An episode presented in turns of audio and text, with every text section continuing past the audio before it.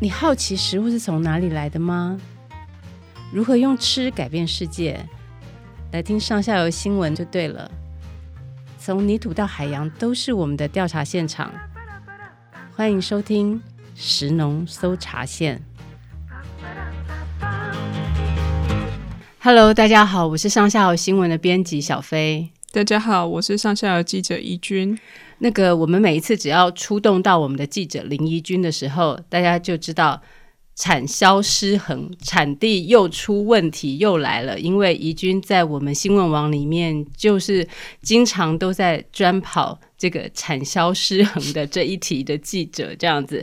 今天又是哪一个农产品出问题了呢？今天是香蕉。是，大家最近吃香蕉了没有？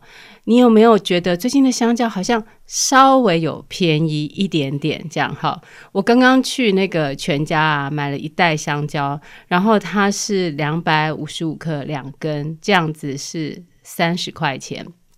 然后我在全联看到的香蕉，今天啊是。呃，大概差不多一公斤是五十块钱这样，那你觉得，哎，这个价格好像还好吗？不是，就是不是很便宜，好像也不是很贵。如果你知道产地香蕉多少钱的话，你真的是会吓很大一跳。我们上礼拜啊做了一个新闻，产地的香蕉价格，青椒的价格，这等一下再跟大家解释为什么香蕉又有青椒这样。好，总而言之，产地的青椒价格一公斤跌到只剩下六块钱。甚至还有两块钱的，真的是低到吞口这样子哈。那到底这个是发生什么事情？产地这么便宜，然后超商一根香蕉还是可以来到二十块钱哈。那所以今天我们就要来跟大家好好聊一聊，我们餐桌上这根香蕉从产地到餐桌，它是什么过程？它发生了什么事情？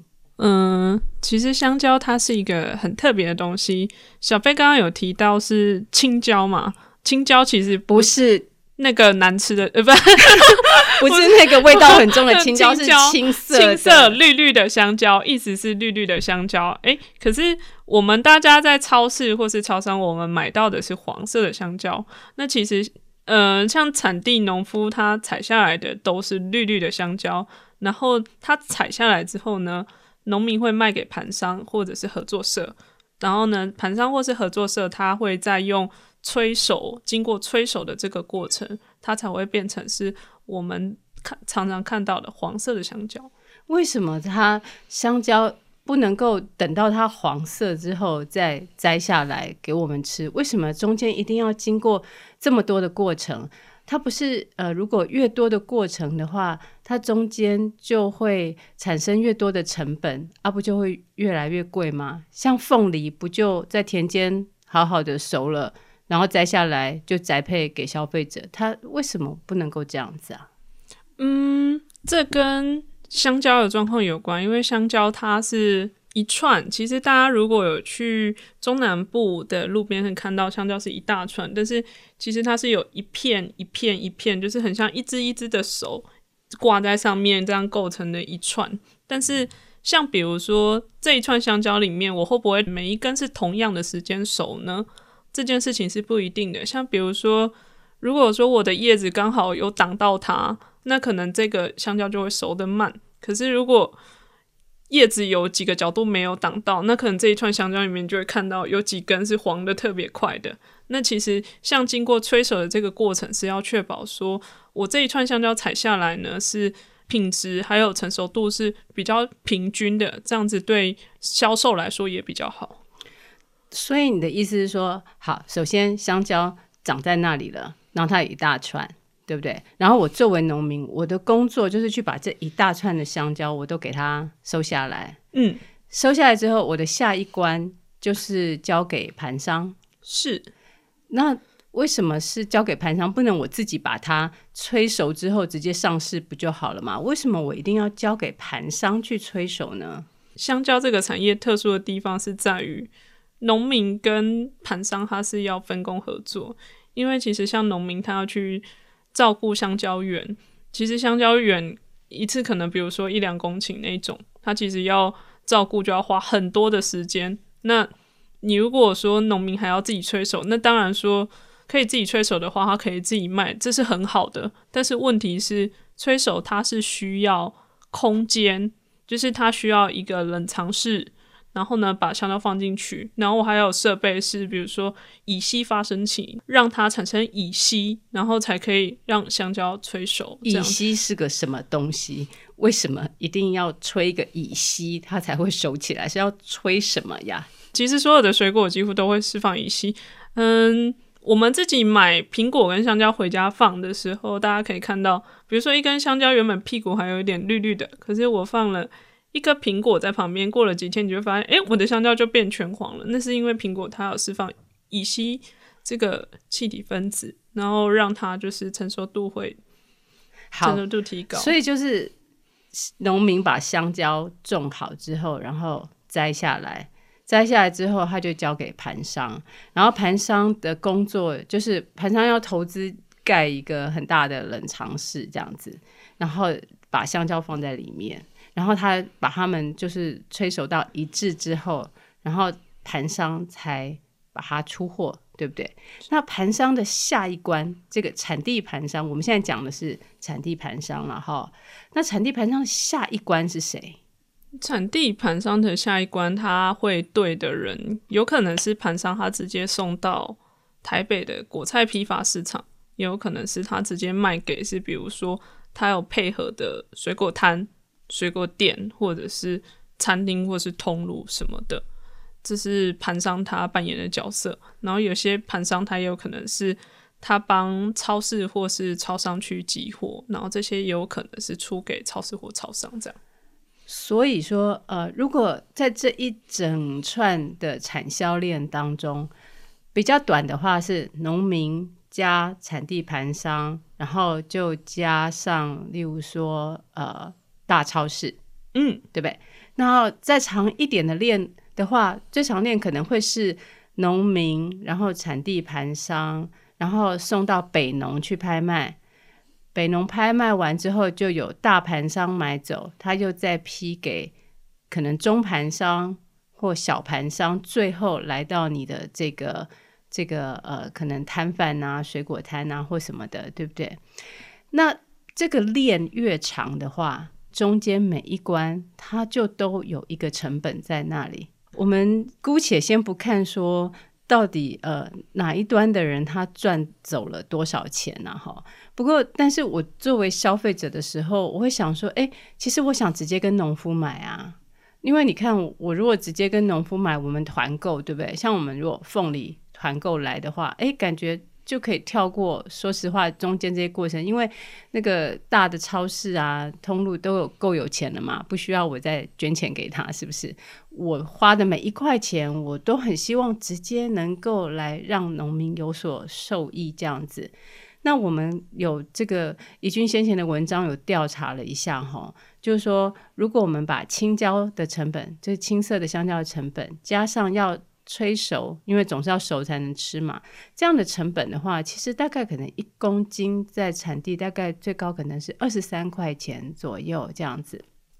那我在都市里面经过这么多产销链之后，哎，我可能要最起码常常都要买到一公斤，可能五六十块，甚至高点，有的时候高达一百块钱。怎么说都还是觉得价差其实是高的啦。那我可不可以？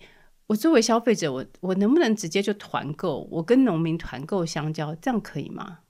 嗯，很少有农民有自己的催熟的设备跟空间，所以你觉得是就是这个当中主要的核心问题，就是是催熟这件事就对了。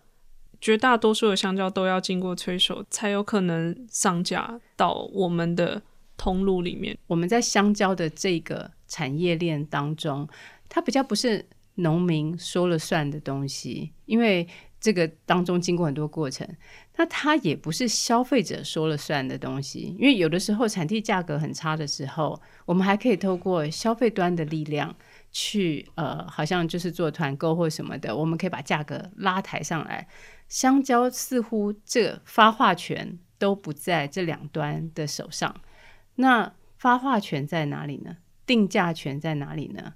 在香蕉这个产业里面，其实恐怕通路是它最大的定价者。我们为什么这么说呢？就刚刚怡君提到说，因为香蕉催熟之后来到这边，其实从大概十年前开始，超商掀起了一波，就是用一根两根，用根为单位来卖香蕉的。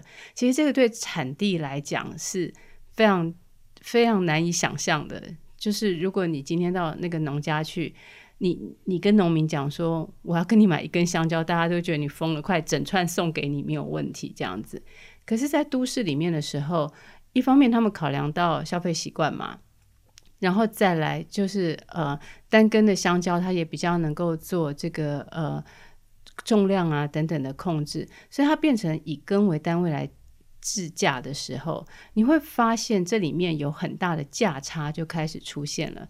简单来说，在香蕉这个世界里面呢、谁可以把香蕉卖出去，谁。就可以来制定价格，而且它不是只是制定末端价格，它回过头来，因为你想哦，如果我我是农友，那为什么不是我是生产者，应该我来定价？怎么会是通路来定价呢？好，怡君，那这样子听起来的话，那的确在这个很长的产业链当中，好像就是农方比较没有办法直接出货，我们消费者也不大适合直接用团购的方式这样，所以就只好让这个有一个很长的产业链。那但是在这个很长的产业链当中啊，坦白讲，蕉农拿到的利润很可能是最少的。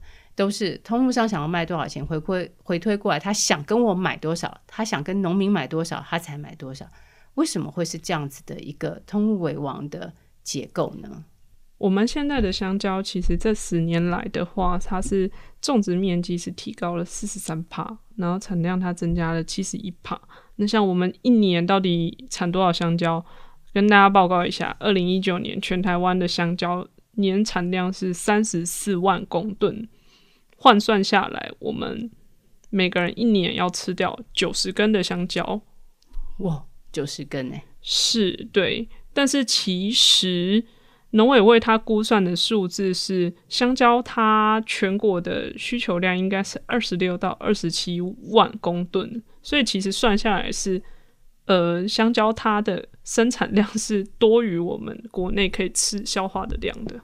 所以你的意思是说，因为我们产地种的比较多，然后可是实际上市场的需求量它没有真的到这么高的时候，那就变成是呃供过于求。当然，你生产者就比较没有定价权嘛，因为你东西比较多，对不对？那有有人就讲说，诶，可是难道我们整个这个农农业这一边，我们不能够团结起来，来个呃自己做一些？总量管制，然后让这个量可以整个降下来，降到一个差不多差不多的状态。那我也不用种那么辛苦，我价格又比较好。嗯，我们当然，我们从消费者的角度来看，香蕉它每年都种太多，就我们自己看，每年看香蕉价钱不好，这新闻也看到很烦。就是我们当然会去说，那你怎么不少种一点？农民，可是那回到问农民的手上是。我为什么要少种？还有，凭什么是我少种？怎么说呢？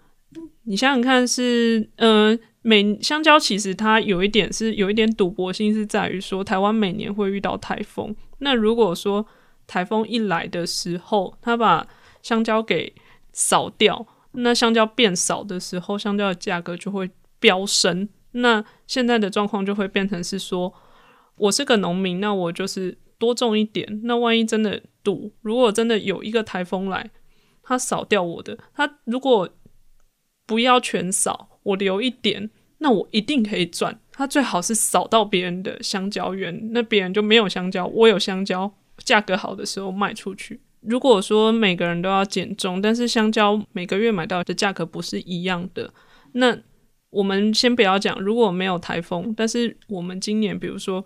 价格也都是波动的状态。那当价格好的时候，我有香蕉，那我就有赚。可是如果我减重，我等于是自己把我的收入给减少，自己先帮自己减薪的意思。但香蕉树对农民来说，它是要拿来养家糊口的东西，所以其实你要要求农民减重这件事情是有它一定的难度在的。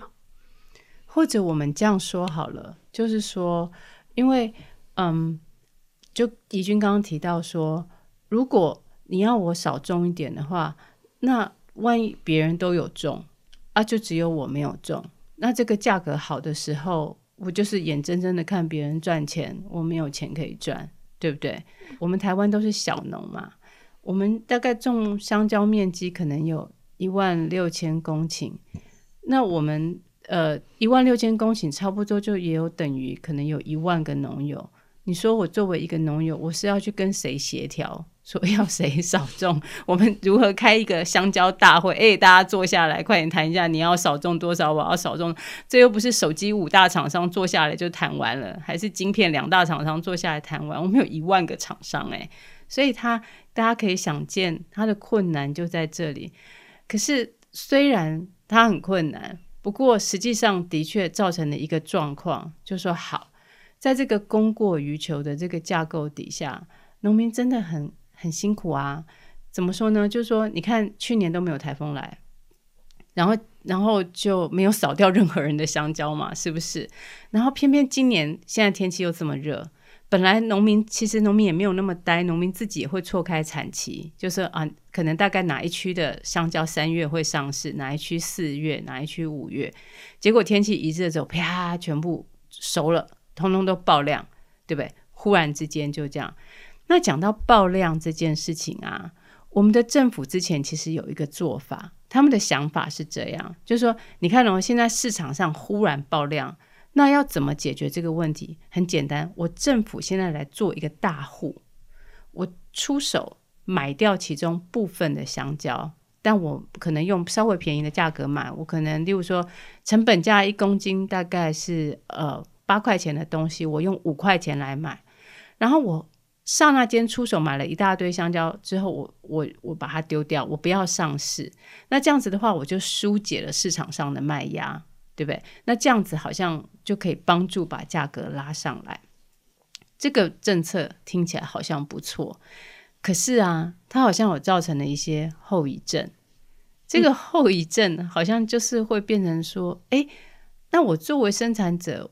我不就更不用调节，我就更不用去想去减重、去减少重一点，因为反正万一真的爆量的时候，就政府会出手来帮我收拾残局。所以这个就造成了这十年来之所以越种越多，然后政府越出手，好像反而种的数量还比以前更多，然后就导致这个价格的。无限的一直一直在波动。那怡君，我记得你在采访的过程当中，你有采访到很多专业农民，他们其实对这个政府的好意是觉得不是长久之计哦。那农民专业农民怎么看这个事情？呃，农民的声音有两种嘛。其实以专业农的角度来说，没有很希望政府去收，或者是要收就要精准一点。其实真正产量很难去稳定的状况，就是当政府每年都一直在收，其实有些人会觉得说，那我种香蕉，台风有来，那就是我赚；台风没来，啊，政府收，我也不，我也只是小赔而已。那何不何不进场？可是这一种人，其实他是他不是专业的香蕉农，他有点以他们农民的比较婉转讲法叫游离农，游离农，对，就是。今天种香蕉，明年可能哎哪一个好，我再换一个，这就叫游离农。对，可是这种人其实他是很不稳定，因为你比如说专业户，我家十年来都种香蕉，但是我们家地就这么多，所以其实我十年来我每年会产多少香蕉，我自己心里有底。但怕的就是这种今年种有种香蕉，可是明年不种。然后下一年又种很多。啊，你说这个，我忽然想起来，就是我记得那几年香蕉价格很好的时候，因为那几年都有台风，而且菲律宾也少掉很多台风的那几年。然后我记得，呃，在乡下抢种香蕉，抢种到什么程度呢？就是我们前面可能五几的点啊这么大的范围，大概可能只能够插个看五根香蕉有没有，这样都种哎、欸，就是。多插五根也好，因为那个采下来的香蕉就也赚不少钱哎、五颗我也能赚零用钱，那你就更不要想，如果我有一片香蕉园，我可以赚多少钱？那其实这就是有一点是去化，它变相是它本来它的好意是希望说，短时间内我买掉了大量就是品质比较不好的，然后让香蕉的市面上流通的香蕉变少，这样子价格就会起来。但是反而这样变成是越来越多的供给量，反而一直一直在增加。我们每年就有收不完的香蕉，才会变成是这样子的轮回。的确是这样，就是说，呃，当这个产地的价格跌到很低的时候，好像政府不出手。然后整个舆论又会觉得说啊，这样子农农民真的是好像会血本无归。但是我们从后面来看，政府越出手，数量越高，也就是他在出手的同时，他没有再找出别的方式来让这个产量能够回稳，哈，所以就一直垫高上去，这样。好，那但是我们现在这个讨论呢，就是在假定说，我们所有的香蕉基本上有。九十九趴都是我们国内自己要吃嘛，对不对？所以这个所有的量当然就集中在这里了。那我们刚刚怡君有提到说，总产量三十四万，那国内大概可以吃得下的可能大概就是二十七万。简单来说，就多出了两成，就对了。那这两成呢，它还有什么别的方式？例如说，它可不可以外销？如果今天这两成当中有一成可以顺利外销的话，也非常有助于纾解卖压啊。那怡君，我们能不能外销？嗯，可以外销，但是其实我们现在的外销量一年大约三千公吨而已，其实量是很少的，连那多出来的七万公吨，连十帕都不到。怎么会这么少？我们香蕉。很好吃啊！我为什么我们不能够把它卖到全世界去？这个是有什么样的困难在哪里？嗯，我们当然我们自己觉得很好吃，但是我们的香蕉很严肃一件事情是，你在外销的市场上，我们比如说我们现在香蕉大部分都是去日本，可是。日本它市面上的香蕉其实比较多是来自比如说厄瓜多尔或是菲律宾。那为什么会是这些国家？因为很简单，就是那些国家的香蕉很便宜。可能是有多便宜？嗯，如果说我们外销，比如说这样好了，外销每一箱的那个香蕉是十二公斤，然后但是我们送出去的可能我们一箱会二十到三十美金，但是厄瓜多尔或是菲律宾香蕉它可能。一一箱可能是不到十美金的。你的意思是说，我们的成本是人家的将近二到三倍，将近两倍，将近两倍。哇，这真的是非常的高。那售价的部分呢？在日本超市上的售价，售价当然也是这个价格，就是接也是接近两倍。那你想想看，我们买香蕉，我们一定也都是买便宜。CP 讲究一个 CP 值，就是要便宜又好吃。那你价格高，其实相对的，你的客群也是会有限。可是你看哦，就像我们的凤梨啊，我们凤梨出日本，对不对？那我们凤梨虽然也是比别人贵，可是大家还是觉得说，哎，其实台湾的金钻凤梨毕竟还是有它的强项啦，它比较甜，它比那个进口的 mdto 甜，所以它还是可以找出一个呃市场。的的一个切入的角度，设法攻进去，虽然或许不是很多，但是它好歹总是可以占据一个可能，例如说比较高端的市场。那我们的香蕉可不可能在日本，呃，靠我们的品质啊等等来占据一个比较高端的市场，来打出一片天呢？当然这是可以的，嗯、外销就是求一个三好嘛，就是品质好。然后价格价格好，但是最重要一点是你供货要稳定。我们香蕉品质好，可以在日本占一席之地。但是那反过来说一件事情是，如果我们外销的量要从三千成长到七千，我们还有没有另外三千跟前面这一批一样好的香蕉？这是一个需要去探讨的问题。因为其实就每当产销失衡的时候，我们会说：“哦，外销，赶快外销来。”就拯救一下，就是产和产销失衡的现况。可是问题是，外销就内销，那谁来就外销呢？因为其实产地他也很希望是外销的人，也很希望是说可以马上就是再销出去。可是其实你短时间内很难去马上把它变多，因为外销它其实是前三个月你就要先跟他讲好，你要你要出多少价格，然后你要出多少量。然后什么时间你要出货，然后你要按这个时间去慢慢慢慢的出。但是像以今年的状况来说，比如说我四月突然哇好热，都熟了，它可能现在市场上本来平常这个时候是有十公吨的香蕉，可是突然爆出了十公，再加十公吨上去变二十公吨，可是我外销的订单不可能一次说一百公斤马上变两百公斤，它可能顶多是说。一百公斤的订单变成是一百一十公斤，就算很多了，其实是缓不济急的。所以你的意思说，第一个，今天临时出问题的时候，不能够用外销这个方法啦，对不对？因为你外销就是需要提前做准备。然后第二个，外销如果要提前做准备，就是价格什么那些要稳定。可是我们好像有一个问题哈，就是说我们国内的状态就是如果。我内销现在价格很好的时候，我就会转单跑去内销了，对不对？是，对，这其实也是很困扰外销他们的一个困的问题啦，因为他们其实也很希望说可以多签一点，可是像以今年的状况来说好了，其实外销的那个班长的那个大户班长是这样跟我说，他说其实今年年初他是很希望说再多签一点，就是他看到去年价格不好，他希望多签一点，这样可以。缓解后面的卖压，嗯，但是问题在于说，年初的香蕉价格很好，一公斤可能产地价就是快上交，可能快到二十几块。那以他们外销来说，他一公斤都是跟人家收十八块。那我是农民哦，内销这么好，一公斤二十几块，那我干嘛理你？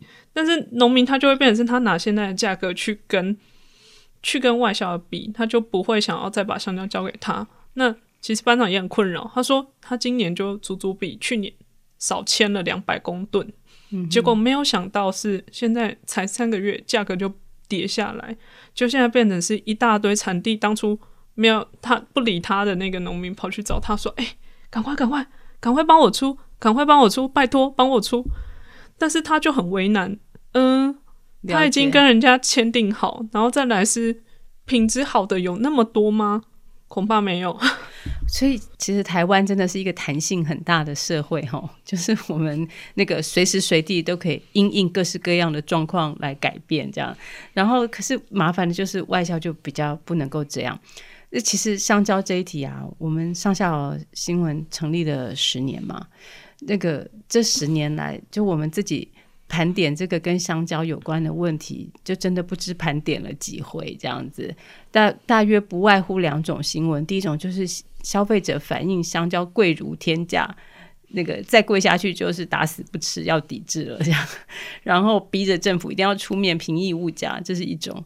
另外第二种当然就是又更常见的，就是香蕉价格又跌了，跌到一整个不行这样子，然后大家都在讨论做法什么的。那做了这么多年之后，其实大家都真的很希望，可不可以来一个永续解决之道啊？不要再这样下去了。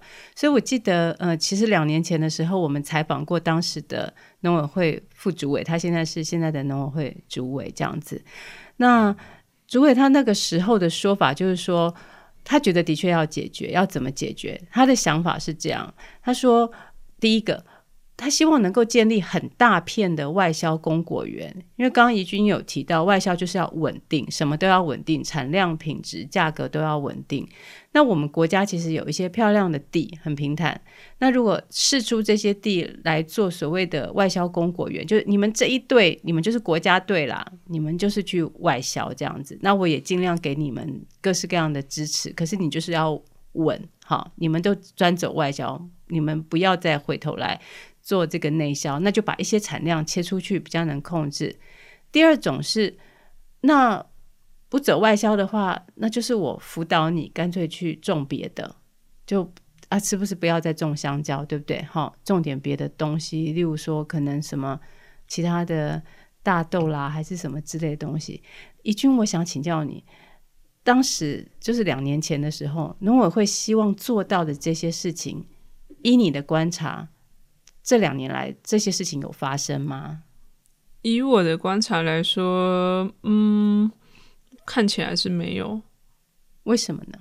一来是你的大专区要整合，要农民去配合，但是就这方面来看的话，其实它推进的进度因为外销量现在还很少，所以变成是有些农民也在观望，或者是他就会产生像刚刚前面班长那个班长讲的，他要去跟别人去收，可是农民会变心，因为我们的我们的农地就是小农，就是其实它是很破碎化，所以你其实很难真的去绑住它，所以其实大专区，但是大大专区这个方向是对的，就是。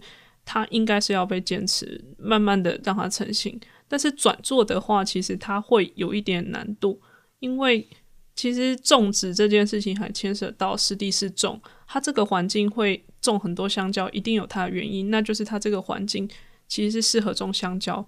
但是如果说你想要香蕉转作大豆，或者是转作其他的杂粮，那其实这两个作物的特性是完全不一样的。那你如果真的要去转作，那你也要考虑到说有没有其他适合的作物，而不是说哦，我建议你转做这个，你就去种，没有这么容易。的确是，而且其实坦白讲，很多农民他也会觉得说，那个种其他的东西价格没有好到哪里去，香蕉至少还平常的时候，因为它需求量真的是那个很稳定的需求，台湾人真的也是爱吃香蕉，所以他你要他放弃不要种香蕉，然后。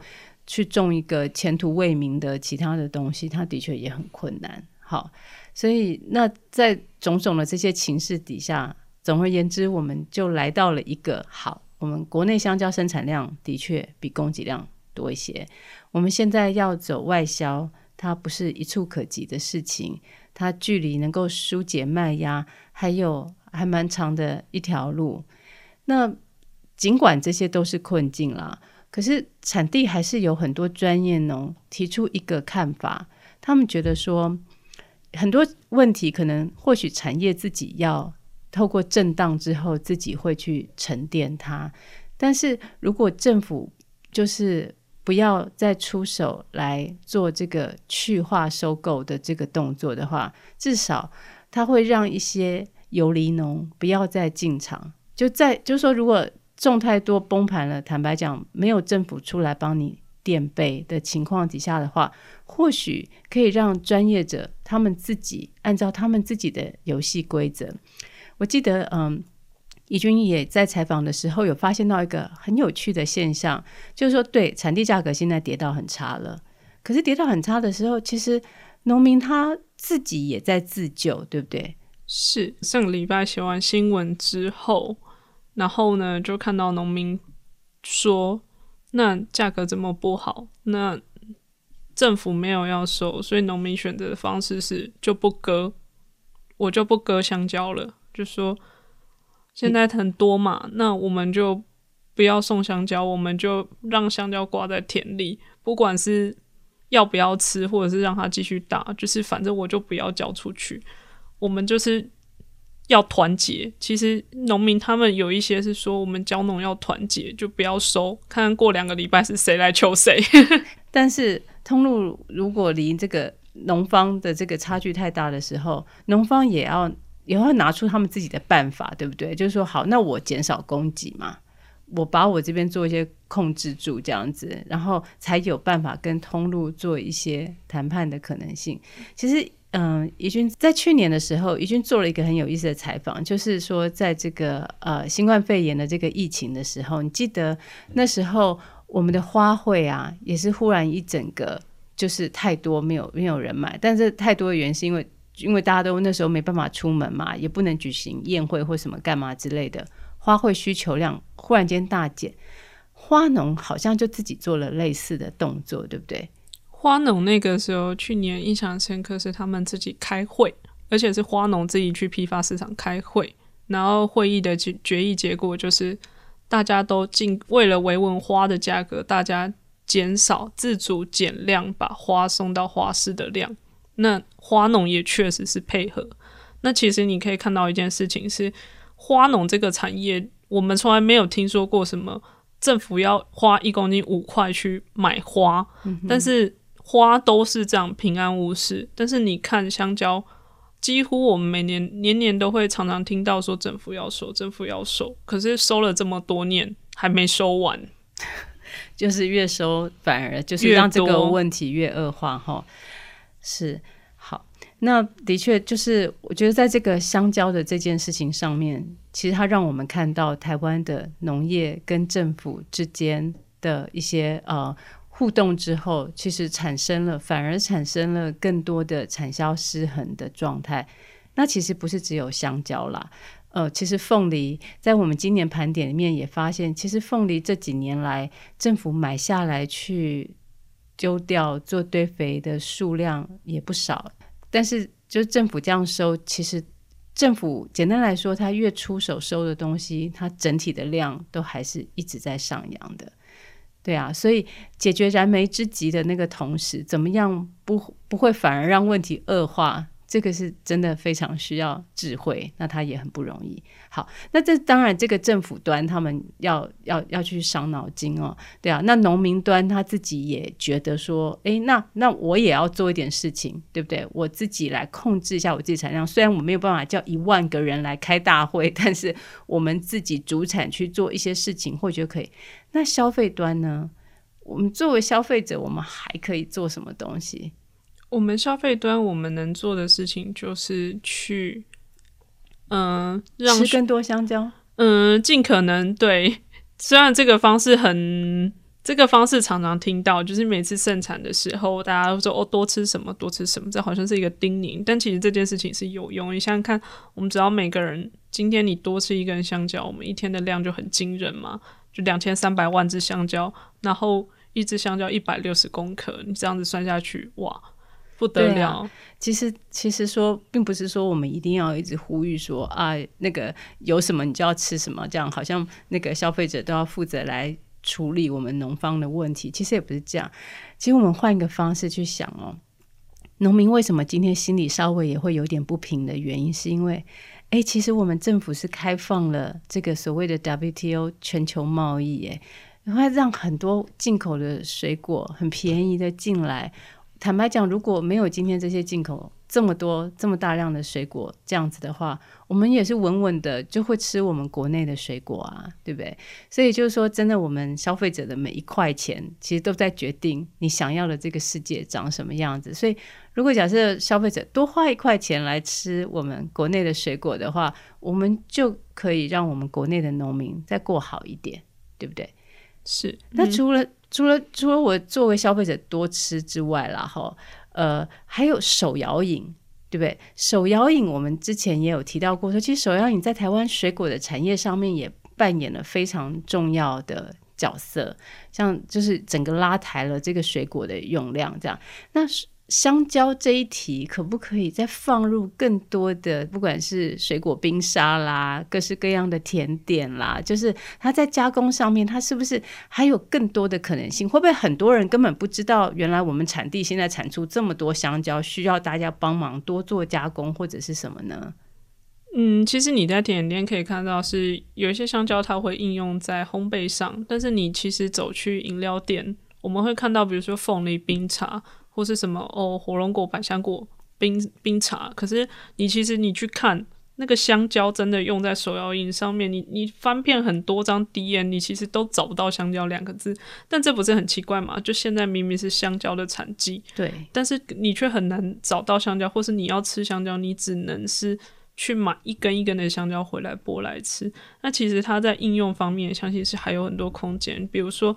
我去果汁店，一般的果汁店不是手摇饮店，你果汁店就可以去点一杯香蕉牛奶，哇，这也是很不错的。就是你直接带着喝，你也不用担心说它放在背包里会被压烂。香蕉奶昔呀、啊，是不是？是，有没有？是不是？是，是，是。对啊，好，各位好朋友，香蕉真的是一个营养超级丰富的东西，好不好？而且它纤维很多，它吃了之后不会很容易胖，它还会比较容易瘦，有没有？然后它还会呃帮助你的肠胃道很健康。然后如果很忧郁的话，可以吃香蕉皮。哦，没有，不能够真的这样吃。总而言之，香蕉就是一个宝物啦，真的。所以这一阵子台湾的香蕉比较多，拜托消费者大家尽量多吃。你跟喝啊，喝喝 喝好。那我们那个今天跟香蕉有关的这个讨论呢，这个礼拜我们到这边告一个段落。不过香蕉这题只是一个开端了哈，那个后面还有很多非常多值得讨论的水果等着都要上场，请大家不要忘了定期一定要来看上下游。你可以在 Google 香蕉、凤梨、芭乐，有很多各式各样的水果有关的事情都可以来告诉你这样子。那今天谢谢怡君跟我们一起来讨论。嗯，哎，谢谢大家，嗯，拜拜，拜拜。